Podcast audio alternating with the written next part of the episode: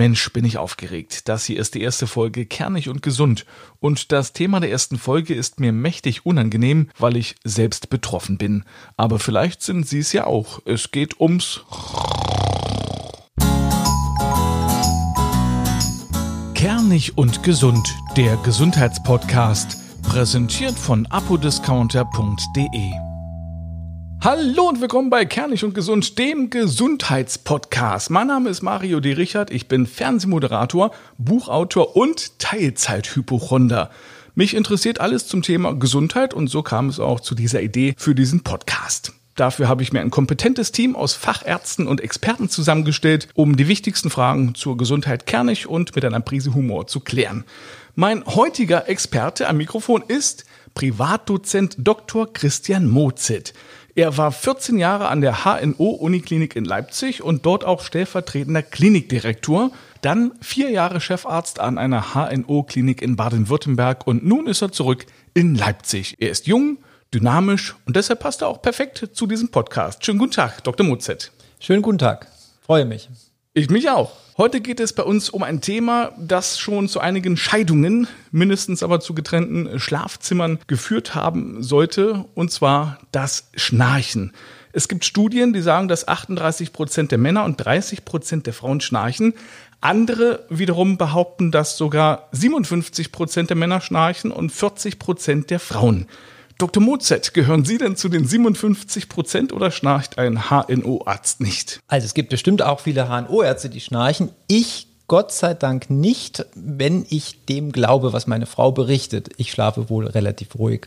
Aber Sie haben natürlich völlig recht. Das Thema ist hochrelevant und wir haben nahezu jeden Tag auch Patienten in unserer Sprechstunde, die uns genau wegen diesem sehr, sehr, sehr nervenden Thema auch aufsuchen und zwingend Hilfe suchen. Zu den Zahlen, das muss man jetzt mal gleich wieder klarstellen, glaube keiner Studie, die du nicht selber gefälscht hast. Sie wissen das. Ähm, es gibt wenig belastbare Zahlen, die wirklich hundertprozentig sagen, wie viel Prozent der Bevölkerung schnarchen. Aber dennoch haben Sie völlig recht. Sehr, sehr viele Menschen schnarchen, Männer ein bisschen häufiger als Frauen. Und sie liegen mit ihren Prozentangaben wirklich da, wo die Literatur auch äh, uns das bestätigt. Richtig. Ja, jetzt äh, ist es ja so, dass man es selbst nicht merkt. Woran liegt das? Ja, das Schnarchen selber belastet ja in der Regel gar nicht den Schnarcher selbst, sondern den Bettpartner. Das macht das Ganze ein bisschen kompliziert, denn häufig ist es ja auch so, dass dann der Patient nicht der treibende Faktor für eine Abklärung ist, sondern wie gesagt derjenige, der das ertragen muss, was da nachts so passiert. Ein habitueller, gewohnheitsmäßiger Schnarcher, der von seinem Schnarchen selber nicht wach wird, merkt es halt einfach nicht. Und wenn dieses Schnarchen nicht wirklich krankhaft ist, dann fühlt er sich am nächsten Morgen auch nicht unbedingt schlecht. Vielleicht hat er ein bisschen einen trockenen Mund und einen kratzigen Hals, aber richtig schlecht fühlt er sich nicht. Und die Einsicht, da was tun zu müssen, die ist bei vielen gar nicht unbedingt da. Deswegen, ich habe viele Ehefrauen, die sagen, mein Mann müsste mal kommen. Das ist die Regel bei uns. Dr. Mozart, das sagt meine Frau auch. Das Problem ist, ich muss immer später einschlafen als sie, damit sie überhaupt schlafen kann. Das kennen wir, ja ich habe ja unterschiedlichste Empfehlungen auch in meiner eigenen Laufbahn als junger Arzt schon erlebt und ich erinnere mich an ein herrliches Beispiel aus der Uniklinik, wo eine altehrwürdige Professorin eine fantastische Empfehlung gegeben hat an ein junges Pärchen, das völlig verzweifelt vor ihnen saß und sagten, wir können keine Nacht mehr in einem gemeinsamen Zimmer verbringen, das funktioniert nicht. Dann legte sie ganz ja, professoral die Hand auf das Knie des jungen Mannes und sagte, ich habe die Lösung für Sie getrennte Schlafzimmer. Und sind wir ehrlich, mein Lieber, die intensiven Momente sind doch rar geworden. Ich bin dabei fast im Boden versunken. Die beiden fühlten sich nicht sonderlich gut beraten und heutzutage darf man mehr erwarten vom HNO-Arzt als diese Empfehlungen. Aber warum betrifft es denn vor allen Dingen die Männer? Ja, die Statistik sagt, dass die Männer häufiger betroffen sind. Wir wissen nicht hundertprozentig, äh, warum das so ist. Männer möglicherweise, da es auch mit dem Übergewicht korreliert und Männer vielleicht prozentual auch häufiger übergewichtig sind, vielleicht hängt es damit zusammen. Männer rauchen statistisch gesehen auch etwas häufiger. Ein Risikofaktor für die Schnarchentstehung. Männer trinken in der Regel auch regelmäßiger Alkohol, gerade auch am Abend, was dazu beitragen kann, dass das Schnarchen sich verstärkt. Und das sind sicher so kleine Parameter, die dazu beitragen, dass Männer etwas häufiger betroffen sind als Frauen. Aber die Statistik sagt, Frauen schnarchen auch häufig. Das und holen auf und holen auf, genauso wie sie beim Rauchen aufgeholt haben und auch beim Alkoholkonsum aufgeholt haben, ist es keine reine Männerproblematik mehr, sondern auch viele Frauen schnarchen. Völlig richtig. Und es betrifft vor allen Dingen ältere Menschen? Ja, auch da sind die ähm, Statistiken nicht ganz einheitlich. Man sagt eigentlich so, die Peaks liegen so im mittleren Lebensalter, also die wirklich so 40 bis 60-jährigen Menschen, sowohl bei den Männern als bei den Frauen, sind wohl statistisch gesehen noch häufiger betroffen als dann wieder die deutlich älteren Herrschaften. Aber im Prinzip ist es ein Problem des mittleren und höheren Lebensalters. Ich kenne aber persönlich auch sehr viele junge Menschen, die schon bereits schnarchen und zwar wohl erheblich was passiert denn beim Schnarchen im Körper? Also, wenn ich das jetzt mal so für mich äh, annehme, dann ist es so, es gibt ja irgendwie zwei Arten des Schnarchens. Einmal durch die Nase, das klingt dann so dieser typische Nasenschnarcher und dann gibt es noch diesen Mundschnarcher, dieses wie kommt das? Sie sprechen ein wichtiges Phänomen an. Also wir reden beim Schnarchen ja per se erstmal von einem akustischen Phänomen. Das ist einfach eine Geräuschentstehung in dem Bereich unserer oberen Atemwege. Als obere Atemwege bezeichnet man im Prinzip den Weg, den die Luft gehen muss, wenn wir sie einatmen durch Mund oder Nase. Dann geht sie durch den Nasenrachen, durch den Schlund bis runter in die Luftröhre. Und auf diesem Wege gibt es anatomische Engstellen, bei dem einen mehr, bei dem anderen weniger. Durch das Schlafen werden die Engstellen teilweise noch ähm, verstärkt. Das erkläre ich vielleicht später noch, wie das zustande kommt. Und auf diesen verschiedenen Ebenen können überall Geräusche entstehen. Und die können so unterschiedlich auch klingen, dass man auch wirklich so differenzieren kann zwischen dem Nasenschnarcher, dem Schlundschnarcher, dem Kehlkopfschnarcher. Das kann man versuchen auch schon rauszuhören, wo das Problem ist. Und es gibt sogar ganz interessante diagnostische Ansätze, dass man versucht mit feinen Mikrofonen und der genauen Analyse der Schnarchfrequenzen schon Rückschlüsse drauf zu ziehen, äh, wo das Schnarchgeräusch denn wirklich entsteht. Denn für uns, die nicht nur Diagnostik, sondern auch Therapie Therapieempfehlungen geben sollen, ist es natürlich extrem wichtig, ungefähr einzuordnen, wo entsteht das Schnarchgeräusch. Geht man dazu in ein Schlaflabor oder wo wird das dann festgestellt? Es gibt ja viele Methoden. Erstmal ganz wichtig äh, in der Diagnostik ist eine Anamnese und auch eine Fremdanamnese. Das heißt, wir sind immer sehr dankbar, wenn der leidende Bettpartner mit bei dieser Untersuchung dem Gespräch ist. Der gibt nämlich sehr wertvolle Informationen über Art des Schnarchens und Geräuschentstehung, Lage, Position, wo das äh, Schnarchgeräusch beim Partner besonders stark ausgeprägt ist. Und das ist ganz wichtig. Ähm, wenn Sie nach dem Schlaflabor fragen, das kommt ganz am Ende unserer diagnostischen Kaskaden, nämlich dann, wenn nicht nur ein gewohnheitsmäßiges Schnarchen, was eigentlich gar keinen echten Krankheitswert hat im Sinne von schlimmer körperlicher Erkrankung, sondern wenn es um dieses sogenannte Schlafapnoe-Syndrom geht und der Patient sich wirklich da auch äh, Gefahren aussetzt, dann sollte man das in einem Schlaflabor abklären. Wir haben ganz andere Möglichkeiten. Und wenn wir jetzt bei den Ursachen sind, es sind dann also wahrscheinlich Erkältungskrankheiten, Nasen-Nebenhöhlenentzündung, wenn es also ein bisschen verengt ist da in der Nase, schiefe Nasenscheidewand wahrscheinlich. Ähm, oder ich bin zum Beispiel Allergiker, Heuschnupfen und bei mir ist es die untere Nasenmuschel, die sich immer vergrößert und dann verengt sich der Luftweg und ich fange an zu schnarchen. Richtig. Wenn man das nochmal ein bisschen physikalisch betrachtet, dann muss ja die Luft durch ein Tunnel- oder Röhrensystem durchströmen, bis sie irgendwann dann in der Luftröhre landet. Und auf diesem Wege können natürlich unterschiedlichste Engstellen den Luftstrom auch deutlich beschleunigen.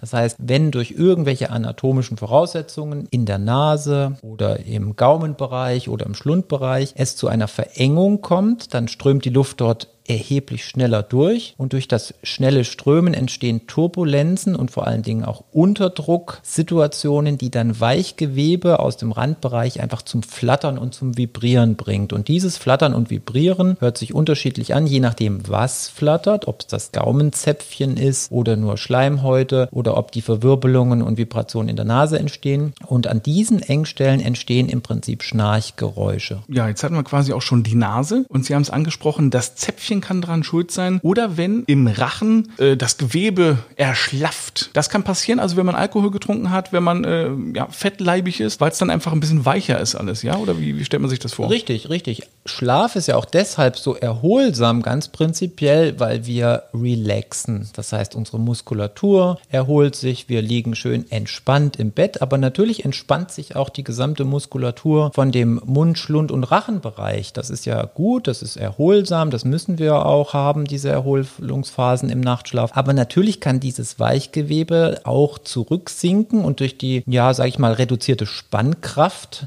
kann sich der Querschnitt der oberen Atemwege einfach deutlich verkleinern und damit muss die Luft teilweise einen deutlich engeren Raum überwinden und kann dann schneller strömen und dieses erschlaffte, weiche Gewebe in Schwingung versetzen, was dann Schnarchgeräusche produziert. Das ist auf ein Stück weit ist das recht logisch, was da passiert. Aber wenn der Patient halt anatomisch gesehen gewisse schlechte Voraussetzungen mitbringt durch vorbestehende Probleme wie schiefe Nasenscheidewand, große untere Nasenmuschel, große Mandeln, tiefstehendes Zäpfchen, tiefstehender Gaumenbogen, dann neigt er natürlich zu diesen Schnarchphänomenen.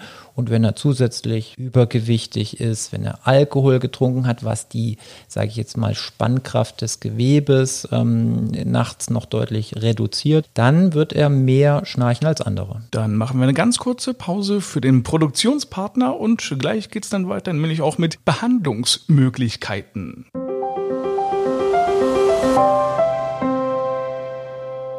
Apodiscounter.de präsentiert nicht nur diesen Podcast, sondern unterstützt auch ihr Portemonnaie. Hier kann man nämlich jede Menge Schnäppchen machen, zum Beispiel auch bei den Oropax Classic Ohrstöpseln. Die mag ich persönlich sehr, weil sie aus Wachs sind. Die kann man also formen und kneten, wie es eben das eigene Ohr dann braucht. Und dann bleibt es auch so. Wenn ich zum Beispiel im Hotel übernachten muss und die Wände geführt aus Pappe sind, Oropax rein und ich kann bis in die Puppen schlafen, ohne dass mich irgendwelche Geräusche stören. Das gleiche gilt auch, wenn eine Säge im Nachbarbett liegt. Dann brauche ich allerdings die Ohrstöpsel nicht, sondern eher meine Frau. Und übrigens, wer lieber die soften Schaumstöpsel mag, findet diese auch bei apodiscounter.de. Ja, Dr. Mozart. Es geht um Schnarchen und Oropax ist tatsächlich eine Variante, zumindest äh, für den Bettpartner, sich von dem Schnarchgeräusch zu befreien. Aber was kann man denn wirklich dagegen tun?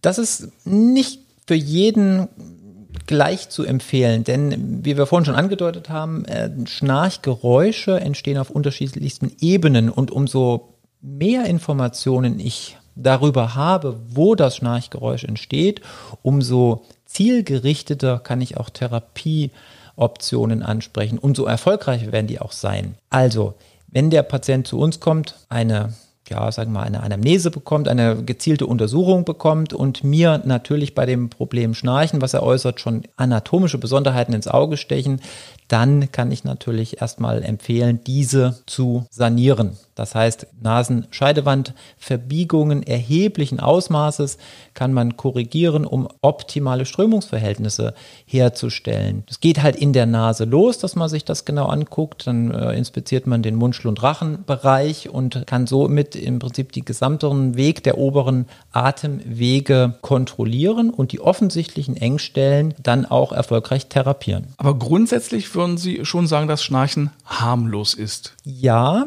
wobei man ganz klar betonen muss, dass Schnarchen auch ein ganz wichtiges Symptom einer echten Krankheit sein kann, nämlich dem Schlafapnoe-Syndrom. Und das kann der Laie auf den ersten Blick gar nicht wirklich unterscheiden.